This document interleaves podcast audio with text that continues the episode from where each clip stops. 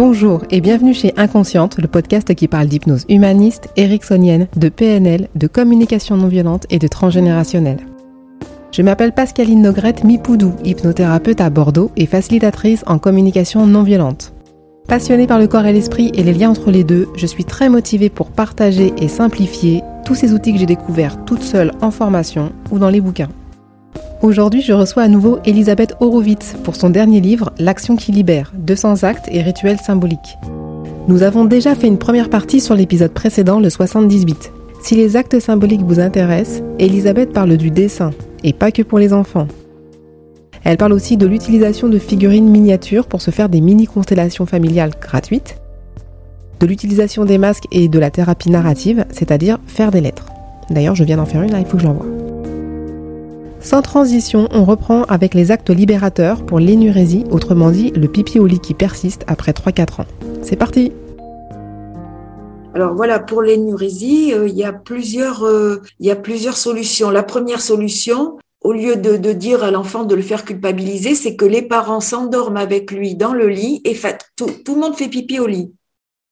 Ben, ça va se résoudre parce que l'enfant ne se sent plus seul avec son symptôme puis il y a toujours l'aspect humoristique dont les parents vont dire bon ben finalement on va tous boire des litres d'eau avant de se coucher, on va tous se coucher dans le même lit et puis on fera tous pipi, on va se réveiller dans la nuit parce qu'on aura envie d'aller aux toilettes. Au lieu d'aller aux toilettes, on va faire pipi dans le lit, tout le monde à la même heure. Donc l'enfant, ben, tout le monde va partir d'un grand éclat de rire, on va transformer en fait euh, ce, ce symptôme qui durait déjà peut-être depuis des semaines, des mois. Voilà. Alors si les parents ne veulent pas faire ça, il y a d'autres solutions. Au lieu de punir le symptôme, on peut le récompenser. Il y a des thérapeutes américains qui, chaque fois que l'enfant fait pipi au lit, lui donnent un dollar, par exemple. Donc, ils mmh. récompensent le symptôme au lieu de le punir.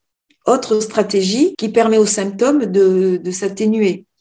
Autre stratégie, en général, quand le quand l'enfant fait pipi au lit, c'est la mère qui change les draps et qui prend tout en charge. Là, on demande au père. Là, on va demander au père, c'est-à-dire qu'on swift le, les rôles parentaux et on s'est rendu compte compte que pour plein de pathologies, plein de, difficultés à l'adolescence, quand les parents swift leur rôle, le, le problème se résout. Quand ça marche pas avec la maman, puisque en général c'est elle qui, bon voilà, qui, qui change les draps, qui, qui fait un petit peu la morale, mais bon voilà. Donc là plus du tout. Et en général quand c'est un garçon qui souffre d'énurésie et que c'est le père qui change les draps, le symptôme s'arrête parce que l'enfant a honte, que ce soit le père, une question de virilité aussi. De manière sous-jacente, l'énurésie, c'est qu'un symptôme, il y a peut-être d'autres problèmes derrière.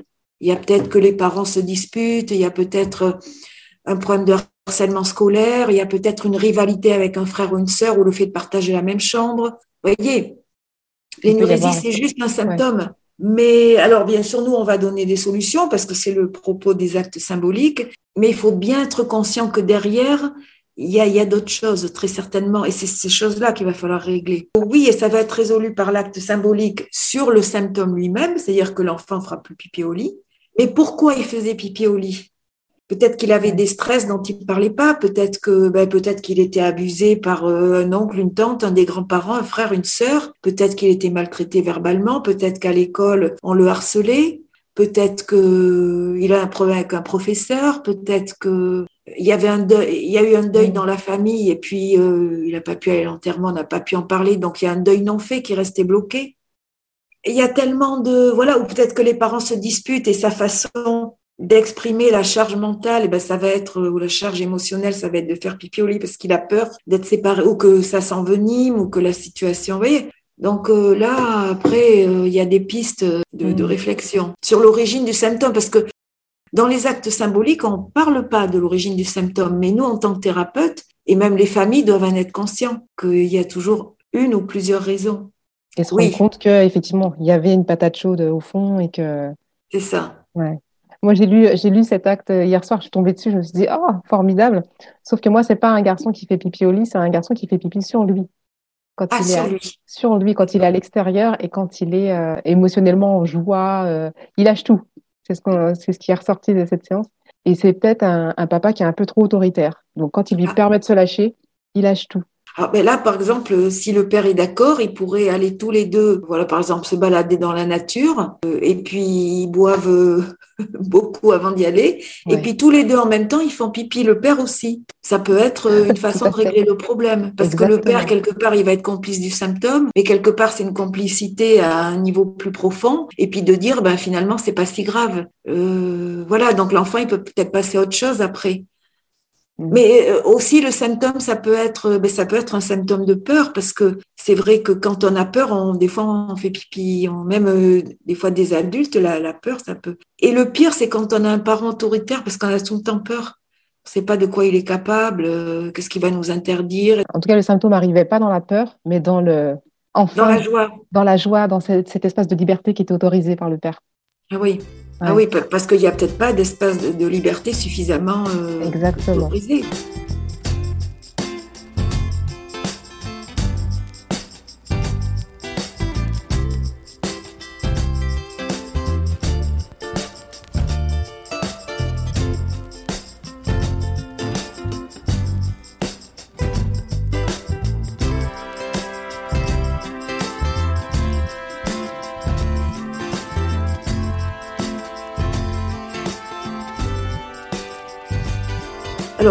Déjà, moi, au niveau des vêtements, je conseille de ne pas reporter des vêtements qu'on a portés lors de journées difficiles ou même traumatiques. C'est à titre personnel, voilà, mais ça, je, l'explique dans l'ouvrage.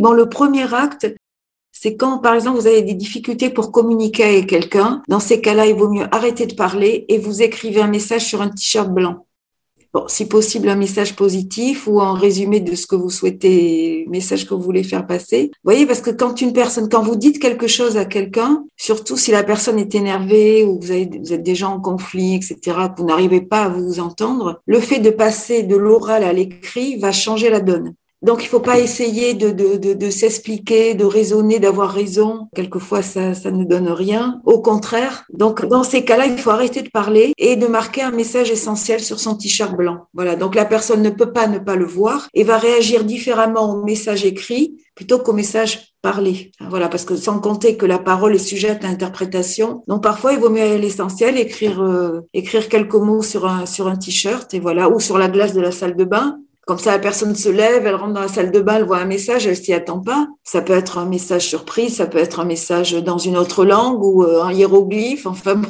voilà, on peut. Faut quand même que ce soit compris par l'autre personne. Mais pas forcément, parce qu'il y a l'effet de surprise aussi. Je dis, mais euh, vous écrivez à l'envers. Vous dites, mais qu'est-ce que. Mais d'abord, pourquoi est-ce qu'on a écrit sur la glace de la salle de bain, chose qui n'arrive jamais euh, Qu'est-ce que ça signifie? Est-ce qu'il y a un message caché? Est-ce que, est-ce que j'ai bien compris? Euh, Oui, il y a tout. Parce que la surprise aussi, c'est souvent ce qui manque dans la vie. Tout cet aspect routinier, d'ennui, etc. On fait toujours les mêmes choses. Tout est un petit peu.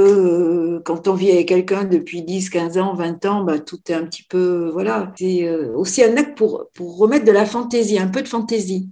Vous pouvez marquer un message sur la glace de la salle de bain sous forme d'interrogation. Alors, pour en revenir aux vêtements, euh, parfois, donc pour les personnes qui, qui doutent d'elles-mêmes, je leur fais porter des médailles ou des vêtements plus sophistiqués. Pour les mhm. personnes qui ont des complexes intellectuels, il y a toute une mise en scène aussi euh, avec des actes symboliques progressifs hein, pour symboliser le complexe intellectuel, surtout lorsqu'on a dû arrêter les études trop, trop tôt. Voilà, de passer de bonnets noirs ou euh, à des chapeaux de plus en plus élaborés. Euh. En fait, la, la mise en scène symbolique, ça permet à la psyché de, de, trouver des clés différentes. Plutôt que de parler d'un problème, on le met en scène. Et quelquefois, on le met en scène de, de manière progressive. Hein, c'est comme quand je, demande aux personnes de porter un poids dans leur sac ou dans, une valise qui va symboliser leur problématique pendant tant de jours. Au fil du temps, on peut l'alléger. voyez, donc c'est concret. Ah Parler d'un problème, du, poids d'un problème, bah oui, mais si vous le, si vous portez un poids de 10 kilos, c'est déjà beaucoup plus concret. Pour rester sur les vêtements, quelquefois je fais porter des vêtements noirs pendant un certain nombre de jours, et puis on va éclaircir au fur et à mesure. Hein, ça va être gris, marron, rouge, couleur chair, quelquefois doré. Il y a mmh. toute une symbolique aussi, parce que quelque part, le vêtement, c'est notre corps. La psyché fait pas tellement de différence entre notre corps et ce qu'on porte sur notre corps. J'en prends pour exemple un thérapeute qui reçoit une patiente qui a la sensation d'éclater en mille morceaux et qui lui conseille de porter des pullovers très serrés. pour ressentir les limites de son corps. Vous voyez, c'est typiquement un acte symbolique où on va expliquer le symptôme, mais on va tout de suite donner un conseil concret, donc là qui passe par le vêtement, pour que la personne retrouve la sensation de son corps. Et c'est tout simple. Voilà, bon, donc c'est génial. Alors évidemment, après avec les vêtements, on peut s'habiller euh, euh, comme les parents, voilà, pour euh, dans, dans, cette phase d'identification. on peut s'habiller donc de vêtements comme quand on était enfant. Quand par exemple, euh, on va se rendre au cimetière pour parler sur la tombe d'un parent ou d'un aïeul et, on peut s'habiller comme quand on était enfant, comme quand on vivait avec lui, ça, ça va être beaucoup plus fort. Quelquefois pour s'expliquer aussi quand les, par exemple, les grands-parents sont décédés, qu'on a été maltraité ou abandonné, ou voilà, on peut, on peut se rendre sur leur tombe parce qu'il y a pas mal de rituels justement avec les, dans les cimetières. On peut leur écrire, on peut enterrer des, des petits mots comme ça au devant de leur tombe, si on a des choses à leur dire, ou on peut s'expliquer oralement en étant habillé comme à l'époque, par exemple. Et on va dire des choses différentes, puisque par le vêtement, on va retourner symboliquement à une période antérieure de notre vie, en se coiffant de la même manière, en écrivant aussi des lettres, une façon d'écrire enfantine.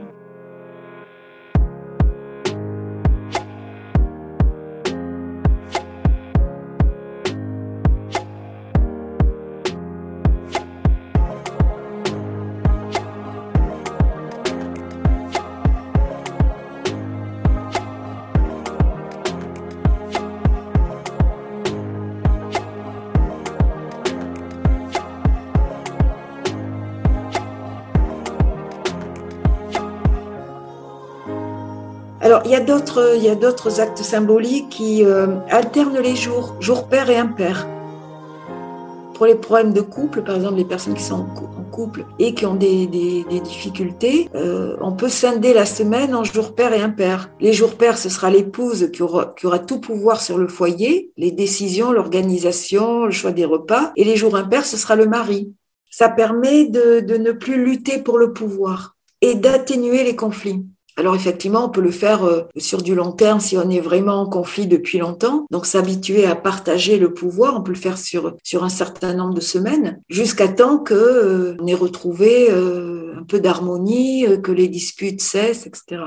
On évite de s'expliquer, on évite de, de, de parler de, des problèmes, on, on passe à l'action. Et c'est ça tout le principe du livre. Parce qu'il faut activer des zones du cerveau différentes que celles du langage pour solutionner quelque chose. C'est pour ça, on a dit les vêtements, on a dit le dessin, on a dit le modelage, euh, mais ça peut être aussi euh, porter donc certaines choses sur soi.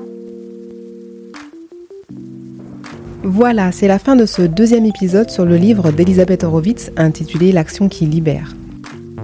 Le prochain et dernier épisode parlera d'actes symboliques pour un parent absent, pour changer de métier aussi grâce aux vêtements.